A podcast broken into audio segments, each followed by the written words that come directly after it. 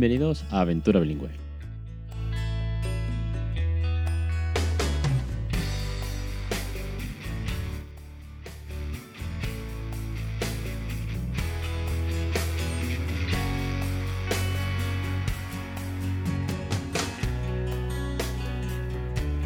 Capítulo 126, 15 de noviembre de 2018. Muy buenas, mi nombre es Alex Perdel y esto es Aventura Bilingüe. Ya sabéis, el podcast sobre bilingüismo para aquellos que no somos precisamente bilingües, que estamos criando a nuestros peques en una segunda lengua, de una forma muy natural, muy divertida y con mucho, mucho cariño. Bueno, es la base de este, de este método, como algunos llaman, ya llaman o me preguntan, oye, ¿cuál es tu método? Bueno, pues si hay que ponerle un nombre a este método, o tres pilares básicos son la naturalidad, la diversión y el cariño.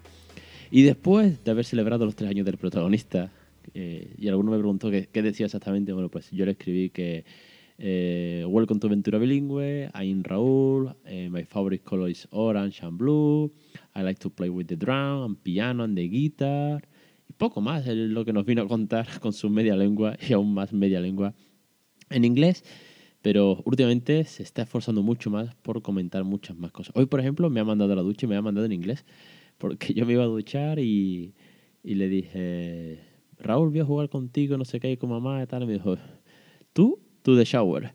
y digo, bueno, si me mandas en inglés a ducha, te tengo que obedecer. es que él quería jugar con mamá durante un rato y que yo no estuviese por medio.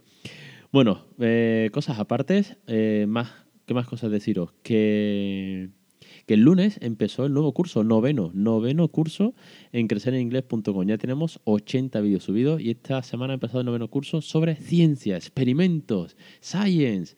Vamos a hacer experimentos con el peque para despertar la curiosidad aún más. Ya sabéis que una de las cosas a las que más caña le, doy es a, jugar con la sorpresa, con la curiosidad que sienten y más cuando lo sacamos de la zona de confort.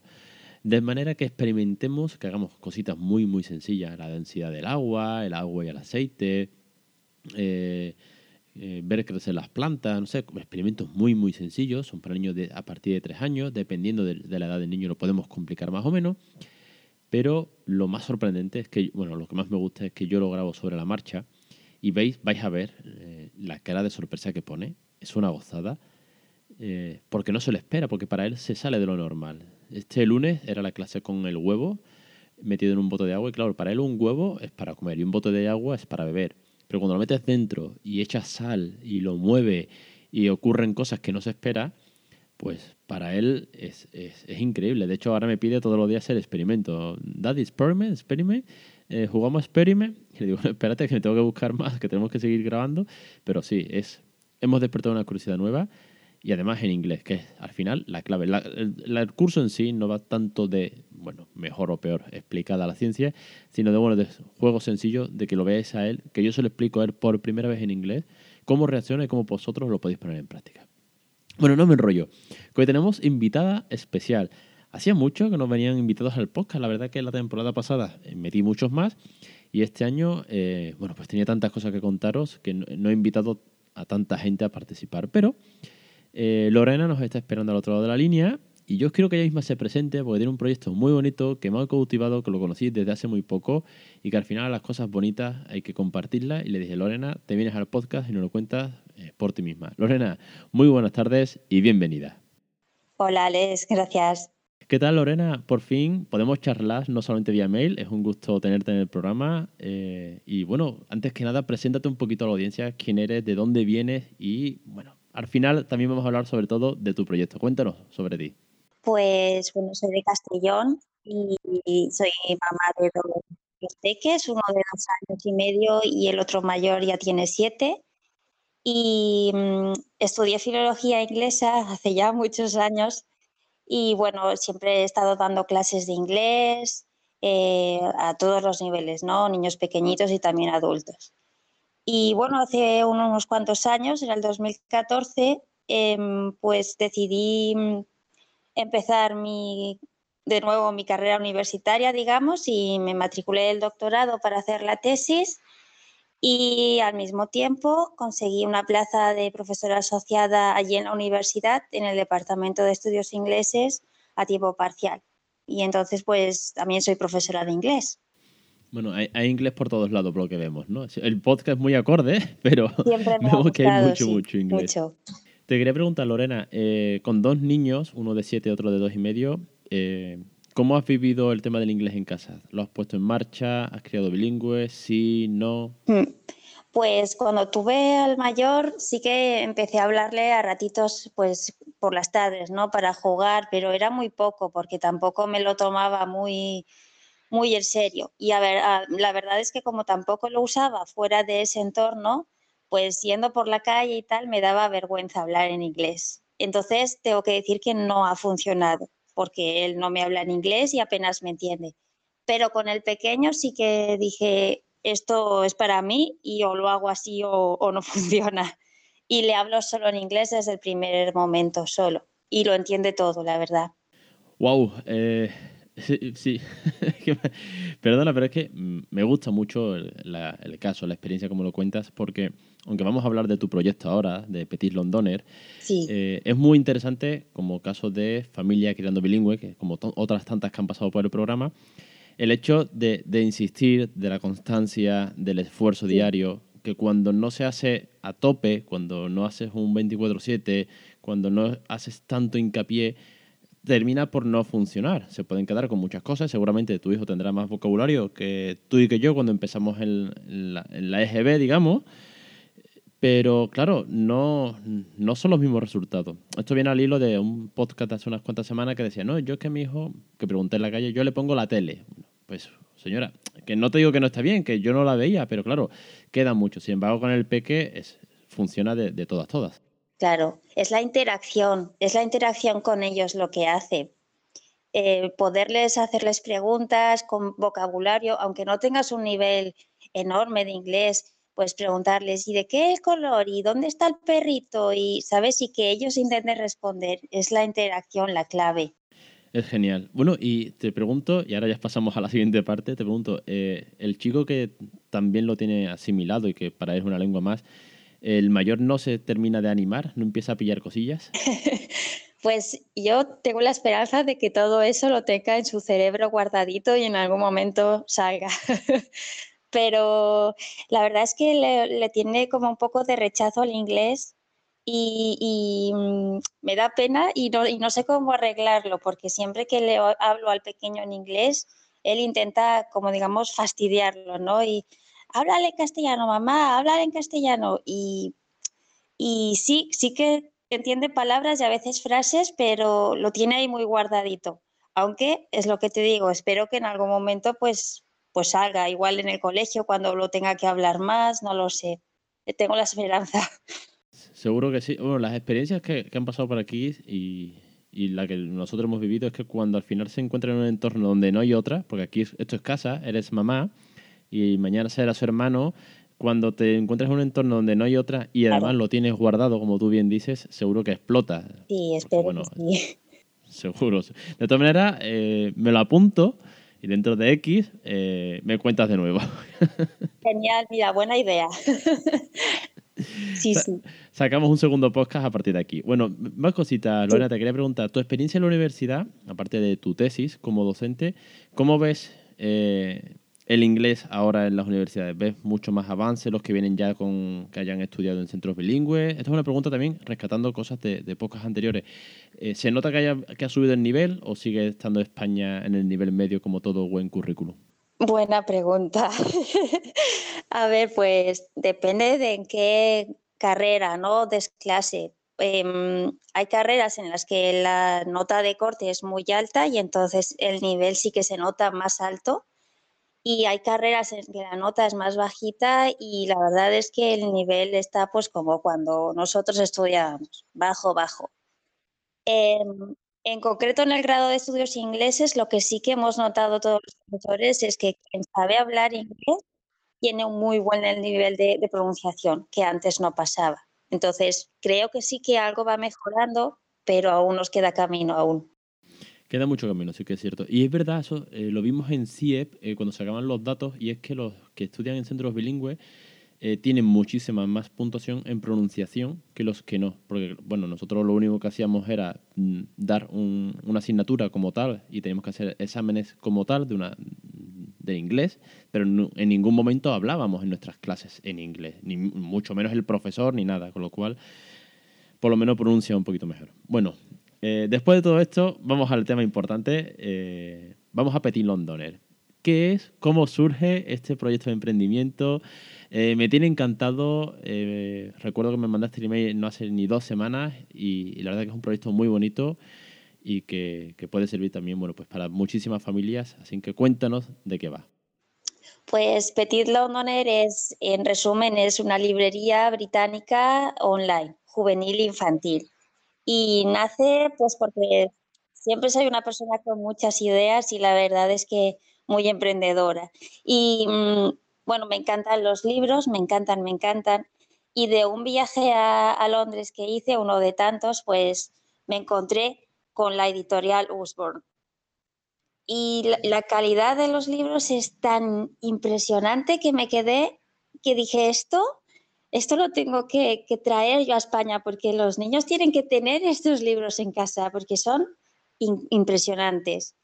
Y ahí empecé a darle vueltas todo en, en la cabeza y al final dije, pues mira, como además sé hacer webs, voy a tirar para adelante y voy a intentar hacer la librería y a ver qué pasa. Nota técnica, te hago el corte, nota técnica, eh, como, como profesional, porque es a lo que me dedico, que desarrollo web en WordPress y demás, chapó. ¿eh? A mí fue de las cosas que más me gustó. Cuando mandaste el email y vi la página y empecé a, y empecé a pasarle programas a ver qué plugin usa, cómo está montada y todo, dije, chapó. Así que enhorabuena pues me alegro mucho, me hace mucha ilusión que me lo digas, porque como claro, me la hago yo, pues, pues no sé tampoco si he acertado mucho, ¿no? Pero gracias, gracias. Sí, que continúa con tu... Si estábamos con el tema de, la editorial, sí que eh, en casa tenemos algunos libros, casi todos son en inglés. Hay, creo que hay uno, uno o dos de vocabulario, de estos que vienen con el par, que vienen objetos y tal, que existen en español. Y empieza a haber más, o poquito a poco hay más libros de estos en algunas bibliotecas un poco más especializadas en, no solamente libros mm, corrientes, sino libros pues para trabajar más ciertas metodologías, ciertos aspectos, por edades, tal. Y empieza a ver más esta editorial. Eh, por internet sí que se ve mucho, muchas fotos de muchos libros, pero no es, no es relativamente fácil de encontrar, no tan conocida para todos. Claro, es, em, es, lo que me pasa cuando, porque además de, de, tener la librería online, pues también hacemos tenemos presencia en festivales infantiles y llevamos los libros a, street markets que, nos gustan también. Y es lo que nos dicen los padres. Ostras, libros en inglés, qué difícil es encontrar, porque, claro, bueno, pues en las librerías hay unos cuantos, unos poquitos, pero, pero no es, no, no se encuentra fácilmente. Entonces, pues ese es el huequito donde está ahora ubicado Petit donde en traer pues cosas chulas y, que todos pues, pues, pues puedan tenerlas y encontrarlas fácilmente. ¿Qué podemos encontrar? Cuéntame cómo está dividida, cómo está organizado, eh, como dice que es, eh, dices, y está más que visto, eh, organizada por edades. ¿En qué manera lo tienes estructurado para que sea fácil según la, edad de, de, nuestros hijos? Pues tengo una sección, sí, como has dicho tú, está dividido por edad. Puedes escoger pues de 0 a 2 añitos, de 3 a 5, de 5 a 7, de 7 a 11 y a partir de ahí hacia arriba. Y em, también están clasificados los cuentos por temática, pues libros pop-up o, historias clásicas o libros de matemáticas, navideños, eh, del universo. Entonces es fácil encontrarlos porque está separado tanto por edad como por temas. Está, muy bien taqueado. Ya, te digo que está muy, pero que muy bien. Y luego, aparte, eh, me ha hecho mucha ilusión, o me hizo mucha gracia más bien, eh, que había un apartado que ponía cosas chulas. Y venía juguete, papelería british, decoración. Sí, bueno, se sale un poco de normal, pero cuando eres al final un poco friki londinense, estas cosas también vienen muy bien. Sí, sí, sí, sí, porque, bueno, yo es que siempre, siempre intento llevar todo de Londres, de tener cosas de decoración en inglés.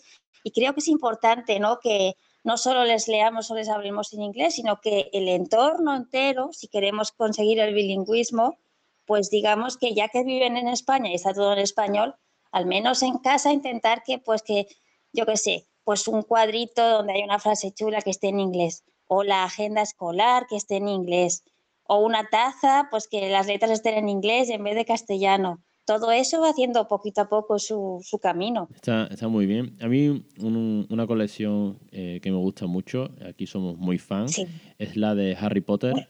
Yo sé que al mío le queda muchísimo todavía, aunque ya sabes quién es, ya sabes quién es de sobra, porque aquí pues tenemos algún que otro pijama de Harry Potter y tenemos, eh, bueno, pues las películas y un cuadro con mamá montado en una escoba. Quiere decir que somos muy fan de la saga y, pero sí que es verdad que es que es un. Como llevó a la, lectura otra vez a, a, los niños, si los niños hacían cola por comprar un libro, eso no se ha visto, creo que desde hacía muchísimo tiempo. El otro día escuchaba eh, en un programa de. en un podcast precisamente sobre educación infantil que hablaba un poquito de inglés, tocaron la temática, y es que se sigue leyendo Harry Potter o se recomienda leer en las escuelas. Claro, es que es impresionante. Los libros. de hecho, nosotros los tenemos, la colección entera, audiolibros, de todo. sí, sí. Pues genial, genial, porque es, de la, es muy buena colección y bueno, aunque ya te digo, al mío todavía le queda mucho, pero para los que son más grandecitos y quieran introducirse en la lectura y fácil, pues también lo tenéis ahí. Eh, por último, un par de cosas. Eh, bueno, una, deciros que hay un vídeo que subí el otro día eh, reseñando un, libro que ya teníamos desde hacía tiempo en casa, que es de para pulsar y va diciendo las palabras, lo cual es, es muy bueno porque además el peque ahora, aunque ya va utilizándolo, pues te diría más de seis meses, ahora es cuando más se ha picado con ese libro. Sabemos que los niños van y vienen, le dan por una cosa la suerte y la vuelven a coger al cabo de los meses. Y te quería preguntar si hay un top, es decir, un libro top que, es el más vendido, si lo sabes. ¿Cuál es el que más se distribuye? ¿Cuál es el que, o, el tipo más bien tal vez de, libro que más, que más funciona? Pues en el mercado español, eh, precisamente el de Listen and Learn My First English Words es el que más he vendido. Eh, y luego está mm, las primeras 100 palabras en inglés, que tienen unas ilustraciones increíbles. Pero claro, en el mercado inglés, que es de donde son los libros, cambia porque claro, ellos ya son nativos. Y, y sí, y los bestsellers son, por ejemplo, el That's Not My Dinosaur o That's Not My Unicorn, que son para bebés y son muy táctiles. Y tiene frases muy sencillas, esos también están muy bien para los peques. Sí, los libros sensoriales, eh, más que recomendados. de hecho, en uno de los cursos hablábamos sobre libros sensoriales que hemos tenido en casa de distintos materiales, porque bueno, los peques antes de leer, eh, pues tienen que descubrir muchísimas cosas por delante, pero que sepan que eso es un libro a futuro. Sí, exacto. Pues eh, Lorena, darte las gracias por, el, ratito, por, contarnos tantísimas cosas en tan poco tiempo. Sabéis que no me gusta estirar demasiado los podcasts, sino daros píldoras. Como, como, esperaréis, pues os voy a dejar todas sus coordenadas, eh, redes sociales, link a, al Petit Londone, que es el, que es el proyecto, lo, más importante, el motivo de la entrevista. Y sobre todo, te quería pedir, por último, eh, un consejo o una reflexión para esas familias, no las, no las locas que ya estamos metidas en esta loca aventura, como siempre digo, porque bueno, nosotros pues la editorial ya la conocíamos, eh, libros tenemos auténticas colecciones en casa, sino para los que aún le cuestan, lo que tienen duda, lo que no, lo que no, lo que no se terminan de atrever. Eh, tú qué has pasado con el primero y con el segundo, ese cambio, mándales un mensaje de, apoyo y de ánimo. Pues yo lo que les diría es que se quiten la vergüenza y se la dejen guardadita en un cajón, porque vale la pena y es, lo, el esfuerzo que, que van a hacer es beneficioso para los niños en el futuro. Entonces, que se quiten la vergüenza y que se lancen aunque no tengan un inglés perfecto. ¿Qué, qué más da? Lo importante es interactuar con ellos, aunque sea con palabras cortas y sueltas, pero que lo hagan, porque vale la pena de verdad. Lorena, muchísimas, muchísimas gracias por este, por este buen rato, por esta entrevista y enhorabuena sobre todo por tu, por tu proyecto. Gracias a ti, que estoy súper contenta de que me hayas invitado y, poder compartir el proyecto con vosotros. Nada, el placer es nuestro y bueno, espero, espero poder entrevistarte para que me cuentes más de la evolución de casa, que Petit los Donors eh, llega mucho más a muchas más familias, que eso es señal de que el bilingüismo pues va, va calando hondo y, y que sigas trabajando también como lo estás haciendo. Muchas gracias, Alex. Un saludo. Hasta luego, un saludo. Y con esto termino. Eh, muchísimas gracias una vez más, Lorena, por, por, venir, por comentar todo lo que nos has contado, que es, bueno, pues un poquito de todo, porque hemos tocado educación en casa, educación en la universidad, tu proyecto, y a vosotros os invito a que visitéis la página y que de verdad eh, utilicéis buenos materiales, utilicéis buenos libros. Ya lo estuvimos viendo en el curso de crecereningles.com sobre tipos de, libros y canciones, qué materiales, según la edad, cómo son, cómo jugar con ellos, cómo introduciéndoles desde bebé a, la rutina de la lectura. Y en Petit London tenéis muy buenas colecciones, muy bien ordenado, muy bien eh, categorizado o tagueado para, para, que la lectura sea parte del día a día de la educación bilingüe, del juego en inglés en casa, y bueno, de, este método al fin y al cabo, como decíamos al principio del programa. Y nada más, ya por último, pues ya sabéis que acaba de empezar el noveno curso sobre ciencia y que por cierto también estamos de, estoy de enhorabuena porque la, la revista, el medio de comunicación de, que pertenece al periódico del Mundo, Sapos y Princesas, me ha publicado un artículo sobre los cinco mitos del bilingüismo que escribí. Cinco mitos, entre muchísimos que hay, seleccioné cinco. Un poco basado también en la experiencia personal, en algunos comentarios que siempre han llegado. Bueno, pues ahí están para rebatirlos y además es el primero de una serie de artículos que van a ir, van a ir publicando. Hemos llegado a un, acuerdo de colaboración y la verdad que da gusto poder colaborar con un medio tan, tan importante y que el bilingüismo al fin y al cabo, eh, entre todos, como siempre digo, porque forma parte de todos y para todos, pues vayamos dándole cada vez mayor difusión, llegando a más personas, a más familias, poquito a poco, la inglés sea parte del juego en casa. Un saludo y os espero la semana que viene.